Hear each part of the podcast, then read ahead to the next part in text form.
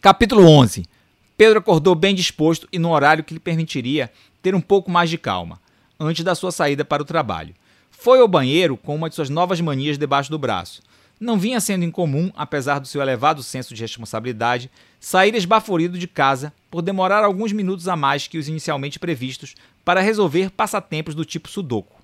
Tomou banho, se vestiu e, enquanto ajeitava os estudadamente desajeitados cabelos, verificou que o local do soco estava menos inchado, apesar de ainda ferido. Colocou um band-aid e decidiu que repetiria no trabalho a mesma história que fora contada em casa, já que não recebera nenhum questionamento ou percebera qualquer expressão de desconfiança dos pais ou da irmã. Antes de sair, apanhou o celular na sua escrivaninha e deu uma rápida checada nos e-mails. A leitura de uma nova mensagem de Luísa no Facebook o fez voltar ao espelho para um novo olhar no penteado, ou melhor, despenteado, e na sua roupa. A menina parecia querer recuperar o tempo perdido. Que bom que você não esqueceu de mim. Adorei a sua despedida com saudade do que não vivi. Como costumava dizer Renato Russo, temos todo o tempo do mundo. Tenha um dia maravilhoso. Despediu-se de si mesmo no espelho com um vitorioso, só que sim. Enquanto dirigia para o trabalho, Pedro lembrou-se que para o pessoal do Maison de Charrute ele não tinha o carro e que, portanto, a possibilidade de uma briga de trânsito estava descartada.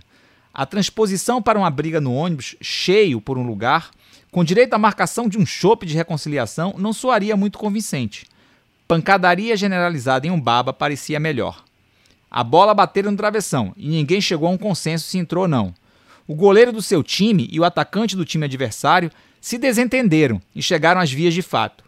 Os demais jogadores dos dois times resolveram entrar na discussão e a pancadaria correu solta. Ele até que tivera sorte de levar apenas um soco no supercílio. O Obina, seu companheiro de time, tomou cinco pontos no joelho após um chute que recebera. A história lhe pareceu factível e compatível com a expectativa que os distintos moradores do condomínio deveriam ter de um baba do qual um de seus porteiros participava. Acabou estacionando a quase 800 metros do prédio, já que as vagas se encontravam cada vez mais raras, com o processo de quase desaparecimento dos estacionamentos gratuitos da cidade. Em breve, teria que usar o ônibus como meio de transporte, ou ir a pé, já que apesar da ociosidade das vagas de visitantes no condomínio onde trabalhava, continuava desconsiderando a possibilidade de chegar nesse ambiente a bordo de um carro próprio. No meio do caminho passou pela banca de Aristides, um jornaleiro muito distinto que sempre guardava publicações especializadas em cinema para Pedro, muitas vezes as oferecendo como cortesia. O dono da banquinha de jornais e revistas lhe cumprimentou e apresentou o primeiro nome de uma coletânea de vídeos de filmes relacionados ao futebol, organizada por uma revista esportiva. Como de praxe, prometera passar lá na volta, quando estivesse retornando para sua casa. Agradeceu e comentou: Cinema e futebol, duas das minhas maiores paixões combinadas. Grande coletânea. Quando estava próximo ao prédio onde trabalhava, Pedro viu Djalma, morador do 102, posicionado como não era raro, do lado oposto da rua com um binóculo na mão. Entre outros atributos e atribuições, o morador se destacava como ilustríssimo coordenador da comissão de padronização do edifício. A sua presença na reunião de condomínios era marcada por posturas de completa algeriza a qualquer item que fugisse do padrão.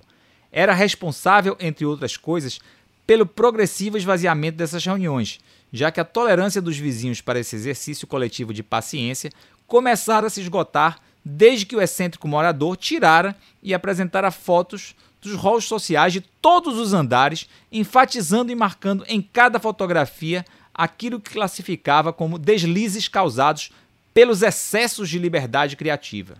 Jarros muito grandes, telas pintadas, alguns espelhos de formatos heterodoxos e até os pequenos tapetes para limpeza dos pés eram circulados e apontados com setas, para que aquilo que a ele se configurava como uma não conformidade pudesse ser mais facilmente compartilhado com seus vizinhos. Durante uma famosa apresentação posteriormente eternizada como O Jogo dos Sete Erros, a coisa zedou de vez. Rúbia, moradora do 1301 e conhecida pintora moderna baiana, teve um de seus quadros, que estava disposto em seu hall de entrada, tomado como exemplo da falta de gosto e do bom senso dos moradores. Quase fora de si, ela reagiu à fala do senhor Djalma dizendo que negociara com seu vizinho de porta a decoração do seu hall de entrada e que esse era um assunto que dizia respeito unicamente à sua família e à família Machado, moradora do apartamento 1302. No final da reunião, após votação e para desespero do coordenador, ficou acordado que os moradores de cada dupla de apartamentos deveriam decidir entre si como decorar o seu rol social e que não seriam necessárias a apresentação de um projeto e aprovação prévia de todo o condomínio. Como os condomínios de razoável bom senso terminaram por se afastar dos encontros condominiais, os moradores integrantes da comissão de padronização passaram a dominar as reuniões, tomando deliberações que vinham aumentando o controle sobre qualquer diversidade visual nos apartamentos.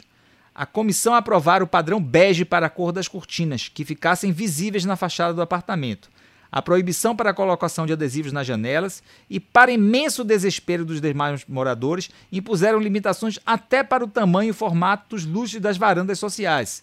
Como requinte do intervencionismo do grupo, fora aprovada na última reunião do condomínio a aplicação das notificações de não conformidades para aqueles moradores que tivessem itens fora dos padrões aprovados. Naquele início de manhã, Djalma estava exatamente fiscalizando os lustres das varandas sociais para verificar se havia algum caso gritante de desobediência às normas que demandasse a emissão de uma notificação de não conformidade. As demandas inerentes ao cargo de coordenador de padronização somavam-se agora à sua já antiga rotina matinal de conversa com os porteiros e ida ao banco para a retirada de extratos. Essa última acontecia apenas nas segundas, quartas e sextas. Nas terças e quintas e nos finais de semana, o senhor Djalma exercitava-se na academia do prédio. A vida de aposentado não era nada fácil. O preenchimento das manhãs e das tardes lhes era muito mais fácil quando ainda trabalhava na sede da Junta Comercial do Estado. Pedro saudou Djalma, atravessou a rua e entrou no Maison de Charrut. Encontrou Odilon, o seu colega da noite, arrumando a mochila, e antes que esse pudesse emitir qualquer comentário em relação ao estado do seu rosto, se antecipou. Pra mim chega de futebol, velho. Esse é um esporte de maluco. Você se estressa de todos os lados. O nego parece que está disposto a matar e morrer para ganhar uma porcaria de um babinha. Os caras do outro time entram duro, dão porrada o tempo todo. Lá no campo onde eu jogo, não passa um mês sem que alguém tenha que se afastar e passar um tempo de molho. O Odilon, que era cearense e bastante chegado a um baba, foi logo retrucando. Futebol é esporte de homem, macho. Tu tá de frescura, rapá? Tá chateado com o quê? Tá reclamando dessa porqueriazinha aí na sobrancelha? Que frescura porra nenhuma, rapaz. A galera do futebol é muito chata mesmo. Fica todo mundo querendo mandar em você. A gente dá um chapéu no cara do outro time, o cara fica irritadinho e fica tentando se impor na marra. O cara entra para jogar no seu time, nunca te viu na vida e fica te chamando de chupa-sangue. Você perde uma corrida pro cara do outro time, nego só falta queimar um boneco seu nome no sábado de aleluia. Isso que você tá falando aí é verdade mesmo. O povo do futebol é tolerância zero. Vamos pensar no seguinte: a gente trabalha aqui em parceria. Eu recebo seu relatório. Você tem a sua lista de tarefas durante a noite e eu tenho minhas tarefas no turno das 8 às 16 horas. E depois vem o nosso parceiro das 16 horas.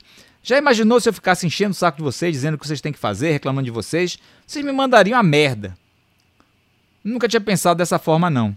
Acho que você tem até razão. Mas sem meu babo eu não fico, não. É esporte doido, mas como eu também sou doido. Agora, Pedrão, já fui. Tô sartando fora. Até mais. Até mais, Odilon. Bom descanso. Pedro chegara ao trabalho como se tivesse engolido uma vitrola, ansioso por conta da mentira que contaria para justificar seu machucado no rosto. Ficou satisfeito com o rumo da conversa recém-encerrada com Odilon e com o fato de ter evitado uma mentira. Pelo menos tecnicamente. Na verdade, Odilon é que associara o seu machucado ao futebol. Ele apenas não precisara negar. Após certificar-se da sua lista de atribuições pela manhã, o pensamento de Pedro logo desviou para suposições de como se processaria o seu encontro com Murilo e Mara após a confusão do dia anterior. Sem saber por que, naquele exato momento, se lembrou do seu sonho, quando já estava perto de acordar. Estava dirigindo e o seu carro colidira levemente com o outro, conforme a história que contara para sua família. O motorista do segundo carro, no entanto, era Murilo, que antes de, ofere de oferecer qualquer possibilidade de defesa, lhe desferia um soco no supercílio. Ele botava a mão no rosto para verificar se o golpe lhe causara algum sangramento, mas a mão voltava suja de sorvete de menta choc chip, um de seus favoritos. Após chupar cada um de seus dedos sujos de sangue de menta choc chip, Pedro sorria. Com seu sorriso, via que também Murilo começara a sorrir. O sonho impressionara pela esquisitice, mas não deixara de sentir um certo prazer ao recordá-lo.